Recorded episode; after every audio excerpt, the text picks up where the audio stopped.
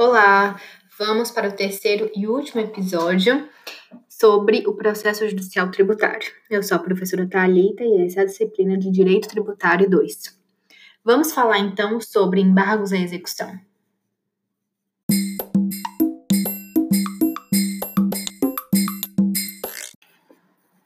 Para falarmos sobre embargos à execução, antes vamos retroceder um pouco naquilo que nós já estudamos em aulas passadas.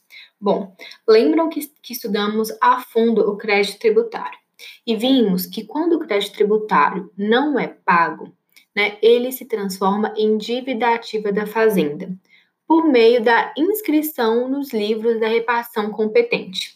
Né? E isso é concretizado com a emissão da certidão de dívida ativa, a CDA, lembram? A certidão de dívida ativa, ela é um título executivo extrajudicial e ela então será utilizada pela Fazenda Pública para cobrar seus créditos em juízo. É a partir da certidão da dívida ativa, que é um título executivo líquido, certo e exigível, que a Fazenda irá iniciar o processo de execução. O processo de execução, de execução da Fazenda Pública segue uma lei específica, a Lei de Execução Fiscal, também conhecida como LEF. A Lei de Execução Fiscal é a Lei número 6.830 de 80, e ela que vai regulamentar todo o procedimento de execução. Hugo de Brito Machado denomina a execução fiscal como a ação de que dispõe a Fazenda Pública para a cobrança de seus créditos, sejam tributários ou não, desde que inscritos como dívida ativa. Bom, a Lei de Execução Fiscal, a LEF, é que vai então normatizar essa cobrança da dívida pública. E ela é um procedimento específico que vem aí trazer agilidade no processo executivo fiscal, né, buscando a satisfação do direito fazendário. É claro que o CPC irá se aplicar subsidiariamente. Para relembrar, o artigo 201 do CTN diz que constitui dívida ativa tributária a proveniente de crédito dessa natureza, regularmente inscrita na repartição administrativa competente, depois de esgotado o prazo fixado para pagamento pela lei ou por decisão final proferida em processo regular. O que nós podemos perceber, então, é que o processo de execução fiscal ele não tem o objetivo de discutir é, um direito. Ele não busca constituir ou declarar um direito, mas ele busca, na verdade, efetivá-lo, executá-lo. Ou seja, parte do pressuposto que já há um direito líquido e certo, né, que está ali estampado pela certidão de dívida ativa, pelo título executivo extrajudicial, e inicia-se um processo meramente para executá-lo e não mais para discuti-lo. Por isso, quando o devedor é citado no processo de execução fiscal, ele não é citado para se defender, ele é citado para cumprir a obrigação ou para garanti-la e aí sim se defender. Como é que funciona? Feita a citação, né, o, o, o, a Fazenda Pública iniciou o processo de execução fiscal. E aí, então, é feita a citação. O executado, ele tem o prazo de cinco, o prazo de cinco dias da citação para pagar a dívida com juros, multa de mora e os demais encargos aí, ou ele pode garantir a execução. E ele vai garantir a execução com a nomeação a penhora de bens de sua propriedade ou de terceiros, né, desde que aceites pela fazenda pública e desde que suficientes para satisfazer integralmente o crédito que está ali para ser executado. Né? O artigo 9 é, inciso 1 a 4 e parágrafos 1 a 6 da ALEF dispõe sobre é, as formas de garantia que o executado dispõe. Vai falar sobre é, depósito em dinheiro à ordem do juízo em estabelecimento oficial de crédito que assegura atualização monetária, oferecer fiança bancária ou seguro garantia, nomeação de bens à penhora, ou indicação à penhora de bens oferecidos por terceiros e aceitos pela fazenda pública. Essas são aí as formas de se garantir é, a execução. E aí, gente, como é que funciona? Então, Isso por acaso significa que o contribuinte não tem saída? Não, como eu falei com vocês, o contribuinte ele pode pagar, ok? Ou ele pode tentar aí é, se defender, mas para isso ele precisa garantir a execução. Como eu mostrei para você as, as formas que ele possui de garantir a execução. E aí, como é que funciona? ele garante a execução, ele tem esses cinco dias para garantir a execução, e após garantir a execução, ele tem 30 dias para entrar com os embargos à execução. O que, que são os embargos à execução? Os embargos à execução, eles são um instrumento de resistência à pretensão executiva da fazenda, ou seja, os embargos eles vão servir como um meio de proteção dos direitos do executado, né, e como forma do, do, do executado se defender da execução. O executado terá 30 dias para opor embargos à execução, é, do, e esses 30 dias começam a contar do depósito ou da juntada da prova da fiança bancária ou seguro garantia ou da intimação da penhora. Em síntese, nós podemos dizer o seguinte: ajuizada a execução fiscal, né, recebida a petição inicial, o processo então vai para citação. Com a citação, é, o executado possui cinco dias para pagar ou para garantir a execução. Se ele garantir a execução, a partir daí ele tem 30 dias para os embargos, para opor embargos à execução. Os embargos à execução serão, então, é, uma ação autônoma, né? Essa, essa ação, ela vai ser processada em apenso aos autos principais da execução fiscal. Nesse processo autônomo dos embargos, o executado ele então vai buscar a desconstituição do título executivo, né, da certidão da dívida ativa aí, é, utilizada pela fazenda pública para cobrá-lo. Né? Ele busca então extinguir a execução fiscal e, consequentemente, o crédito tributário, a partir então desses embargos. Opostos os embargos, nesse prazo de 30 dias que o executado possui, inicia então a fase de cognição, né, num procedimento aí ordinário, em que se pode produzir provas, enfim, que se vai discutir aquele título executivo. A fazenda pública, ela será intimada para impugnar os embargos, e ela também terá 30 dias para, é, para, para, para ofertar essa impugnação né, e trazer as provas. Ao final, será então prolatada uma sentença. Se essa sentença for favorável ao contribuinte, então ela vai permitir que seja anulado o crédito tributário e extinto o processo de execução.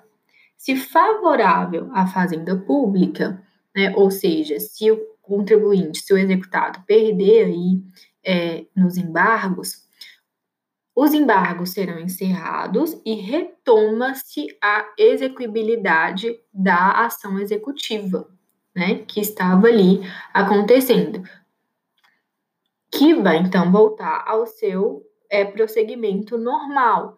Né? Nós já teremos, ela já estará, essa execução já estará garantida, né? Então, nós vamos executar o crédito tributário. Importante ressaltar, pessoal, que, de acordo com o artigo 919, parágrafo 1 do CPC de 2015, os embargos à execução não terão efeito suspensivo. Né? O juiz poderá, a requerimento do embargante, atribuir efeitos suspensivos aos embargos quando verificados os requisitos para a concessão de tutela provisória e desde que a execução já esteja garantida por penhora, depósito ou calção suficientes. Então, para que o embargo possua o efeito suspensivo, é necessário que alguns requisitos sejam cumpridos, como a garantia do juízo, o risco de dano irreparável e a fundamentação jurídica relevante. Presentes esses requisitos, então o juiz deve deferir o efeito suspensivo dos embargos. Resumindo, é, a lei de execução fiscal, ela então vai determinar que o executado se defenda por meio do oferecimento de embargos. O embargos é uma ação incidental, né, que ocorre aí apartada da execução fiscal. É, e aí, eu, o executado ele vai ter o prazo de 30 dias, como prevê o artigo 16 da LEF, é, desde que ele tenha previamente garantido a execução por meio do depósito, da fiança bancária ou seguro-garantia ou da penhora, né? Isso tudo nós vimos. Ok. Essa imposição aí de que o executado só pode se defender após a garantia da execução, é, ela, ela tem sido relativizada, uma vez que tem se admitido nos autos da execução é, a utilização da exceção de pré-executividade que, que é a exceção da pré-executividade? Ela é uma medida aí substitutiva aos embargos e que ela pode ser apresentada sem o oferecimento da garantia do juízo. No entanto, é claro, aí vocês vão falar, uai, se ela pode substituir os embargos e não precisa ir de garantir o juízo, é claro que todo mundo sempre vai usar a exceção de pré-executividade. Mas não é simples assim. Por quê? porque o cabimento dessa exceção de pré-executividade ele é limitado. Ele é limitado a determinadas matérias, e isso está simulado na súmula 393 do STJ. A súmula 393 do STJ tem o seguinte teor: a exceção de pré-executividade é admissível na execução fiscal relativamente às matérias conhecíveis de ofício que não demandem dilação probatória.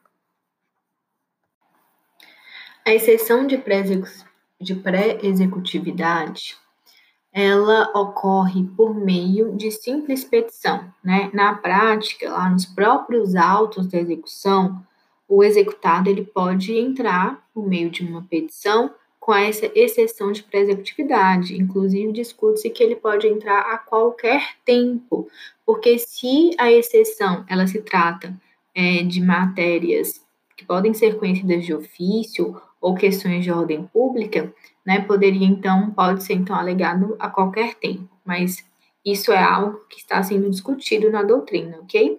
Mas a maioria dos doutrinadores entende assim. Bom, então, é uma petição, ela vai correr nos autos da execução, não necessita, como a gente já é, falou que algumas vezes, de, qual, de qualquer garantia, ou seja, não precisa de penhora. E aí, só para trazer aqui alguns exemplos para vocês, os doutrinadores eles apontam algumas matérias que elas costumam ser arguídas em exceção de pré-executividade. Entre essas matérias estão a falta de condições da ação e os pressupostos processuais decorrentes de nulidades absolutas, a falta de jurisdição, a ilegitimidade de parte, a inépcia da petição inicial, a falta ou irregularidade de citação, a falta de capacidade postulatória, a coisa julgada, a litispendência, a perempção, os vícios do processo administrativo fiscal, né, a, talvez causas extintivas da obrigação, como pagamento, compensação, a inexistência é, do débito fiscal, entre outras. Então, gente, é importante perceber que nós estamos falando aqui é, de matérias de ordem pública é, e matérias que podem ser conhecidas de ofício pelo juiz. Ou seja, né, para se aceitar a a, né, para se aceitar aí, porque a exceção de pré-executividade, ela não está expressamente prevista em lei. Por isso, para que ela realmente seja aceita, para que essa medida aí seja aceita nos autos, ela realmente tem que tratar de questões excepcionais, de hipóteses aí excepcionais, como uma flagrante inexistência ou nulidade do título executivo, ou então uma flagrante falta de pressupostos processuais e condições da ação. Esses foram os pontos principais que tínhamos para abordar sobre embargos à execução e exceção de pré-executividade. E assim nós conseguimos encerrar o nosso podcast sobre processo judicial tributário, que a gente abordou em três episódios é, as ações principais aí, as ações judiciais à disposição do contribuinte. Né? Nós conseguimos abordar as seis ações principais utilizadas pelos contribuintes em matéria de direito tributário. Bom, é, na sala de aula de vocês, vocês têm um material complementar, um capítulo inteiro só sobre o processo judicial tributário, que possui também modelos dessas ações que nós estudamos aqui. Deem uma olhada lá e qual, qualquer dúvida estarei à disposição de vocês nas nossas aulas online, ok? Beijos!